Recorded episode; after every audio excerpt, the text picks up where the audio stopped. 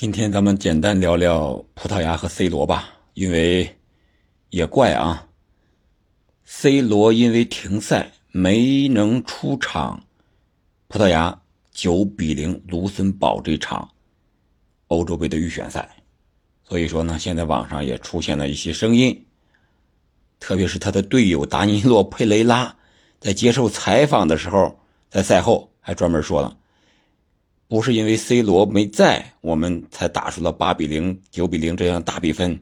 如果 C 罗在，也是同样的。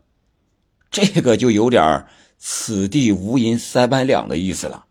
我觉得他没必要说。首先，采访的记者也没有这么问，对吧？他说了，我不知道是出于何意。而若塔呢，本场比赛是梅开二度，在接受采访的时候，也有意无意的说到了。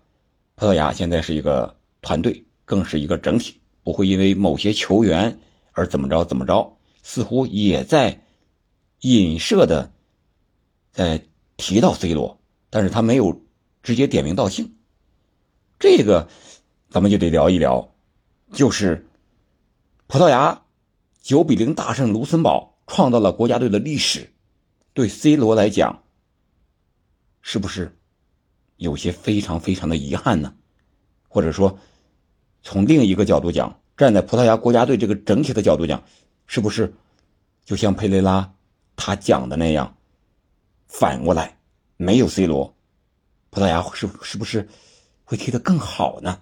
首先，咱们这期节目没有黑 C 罗，也没有吹 C 罗的意思，咱们就是实打实的简单比较一下。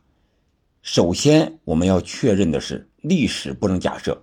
虽然是一场球赛，但是也不能假设，如果这场 C 罗上了怎么样？如果这场 C 罗没上会怎么样？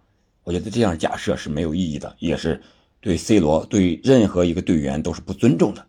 所以说，咱们就通过最近这么几场的比赛来简单的比较一下，就当一个娱乐吧。我觉得现在在。讨论 C 罗呀、梅西呀，谁伟大呀、谁怎么着呀？我觉得意义不是很大的。C 罗人家自己都放下了，对吧？就是说你喜欢我的时候，也可以去喜欢梅西呀。我们之间已经没有任何的可比性了。哎，这个 C 罗人家自己都亲自承认了，我们这些底下的人在庸人自扰之，那更没意思了。但是，首先我们要感谢 C 罗，是他给我们创造了这些话题，要不然今天我们听什么呀？对不对？所以说，这个呢，我们是秉着一个娱乐精神，或者说是一个呃足球理念的一个东西去讨论一下 C 罗和 C 罗所在的葡萄牙。葡萄牙历史上曾经是三次八比零战胜过对手，这八比零呢，两次是对阵列支敦士登，一个是九四年，一个是九九年。还有一场是零三年对阵科威特，零三年的时候呢，我专门查了一下，C 罗是八月二十日首次代表成人的国家队正式出场，而八比零科威特这场比赛呢是十一月的，但是我看了一下记录，那个时候 C 罗零三年在国家队是没有进球的，所以说这场比赛应该说是 C 罗的参与感不是很强。那来到这儿了，又到九比零卢森堡了，六个人进球，三个人梅开二度，毕费又有进球，又有助攻，又有策划，满分获评十分。但是非常遗憾的，我个人觉得 C 罗是有点遗憾的，在上一轮吃到黄牌而错过了这场比赛。对于 C 罗来讲，他个人内心肯定是想为国家队效力，想为国家队创造历史。要不会，他也不会在这么大的年纪还坚持为国家队效力，对吧？所以我讲，无论他在赛后或者说这场比赛发酵之后他会说什么，我想他的内心里多多少少会有些遗憾。遗憾什么呢？遗憾那张黄牌是不是不应该吃？他滑铲了一下，六十分钟。登到了这个对方的守门员，然后导致累计黄牌停赛。我想这个可能是他略微显到遗憾的，没有参与在国家队创造这么大的一个历史的时候。但是这并不影响，C 罗在葡萄牙国家队的地位，他是历史的最佳射手，整个世界来说，他是国家队历史的最佳射手，是吧？这个历史地位是目前无人能够撼动的，也不影响 C 罗在他的球迷粉丝中中的这种影响力。多一个球，多一场比赛；少一个球，少一场比赛。我觉得不是那么重要，认为 C 罗已经留下了足以震撼世界的这个各种荣誉和记录。首先，这一点我觉得我应该亮明了。另外，咱们再讨论一下，葡萄牙在没有 C 罗和有 C 罗情况下，战术打法有什么不同吗？我看了这两场比赛，上一场葡萄牙是一比零战胜了斯洛伐克，C 罗首发打满全场。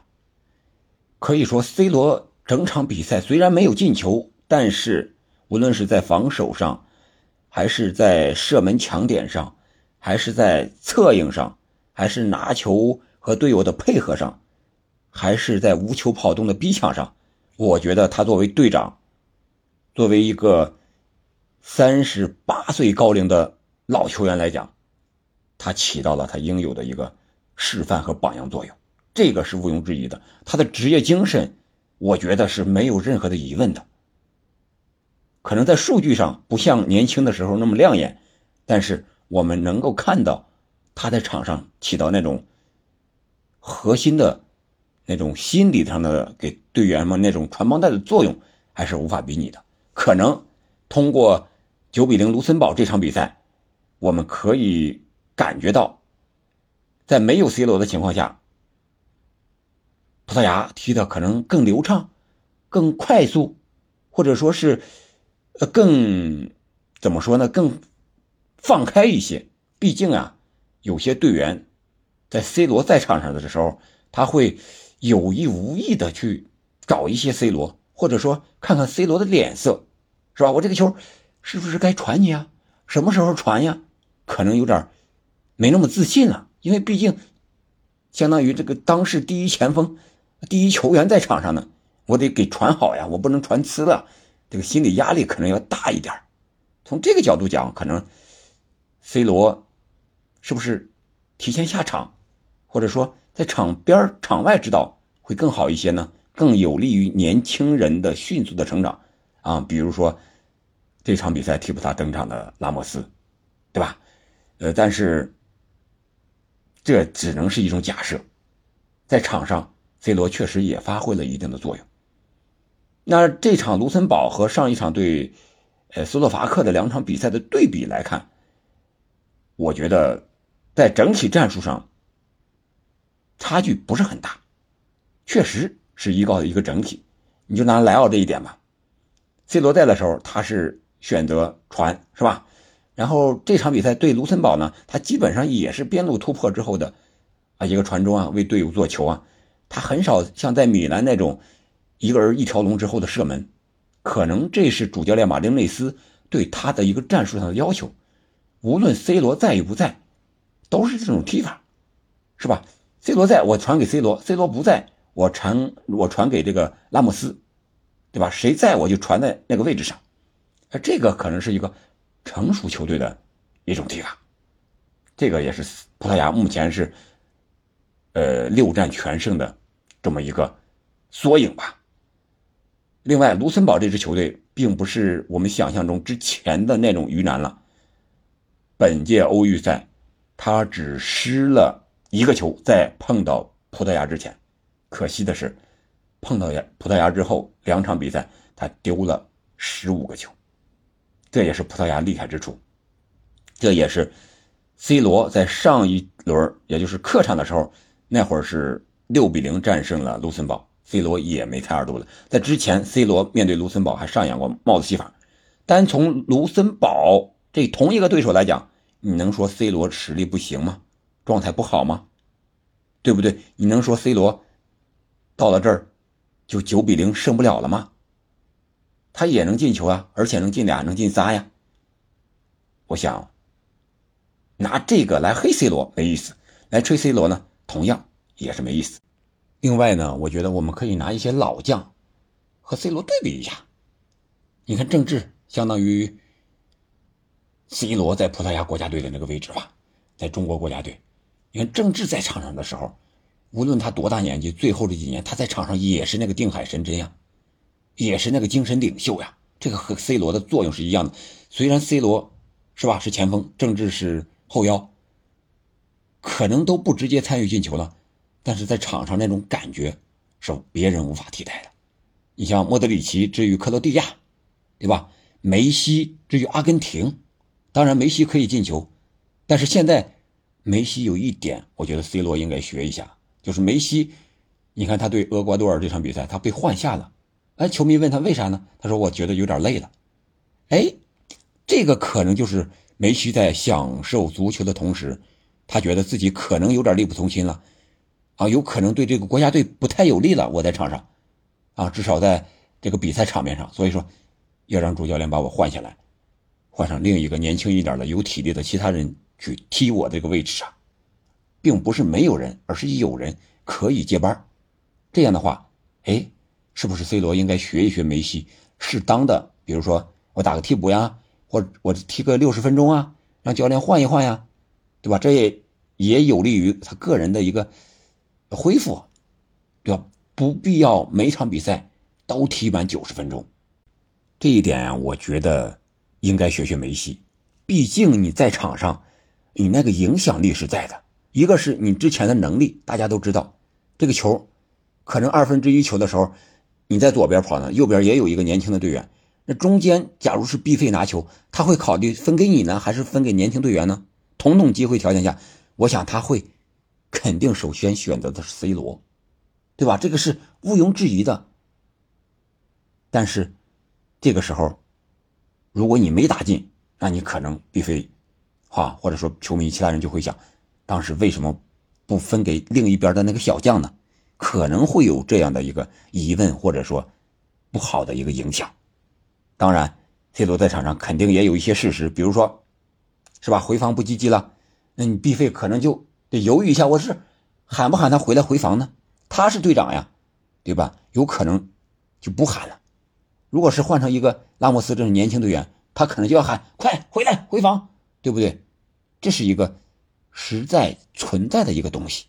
比如说在场上，我们就是看到啊，C 罗过来接应了，哎，但是 B 费感觉到这个球机会不是很好，C 罗旁边有人，他就传给了另一边。传完了之后，，B 费还得给 C 罗啊伸手示意一下啊，不好意思啊，老大哥，这个球没传你。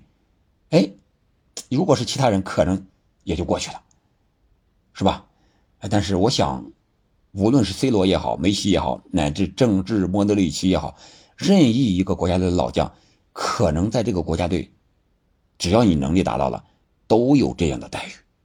毕竟你的地位在那儿，这个非权力的影响力是无形的啊！就像我们看前两天有一个电视剧，叫什么《不完美受害人》嘛。周迅主演的，他是演的一个律师，他就给这个老板说：“你也许什么也没做，什么也没说，你只要往那一站，底下的人就把你当成权威，你的影响力就无形之中影响了他了，他就不敢反抗，啊，就是这么一个言论，我觉得是很有道理的。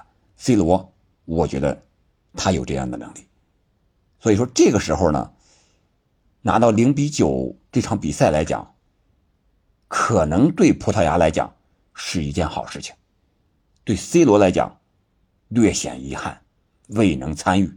但是 C 罗已经足够完美了，好吧？今天咱们就简单聊到这儿。你觉得这场比赛 C 罗在会是怎么样呢？可能这个问题有点八卦了啊！欢迎在评论区留言，我们下期再见。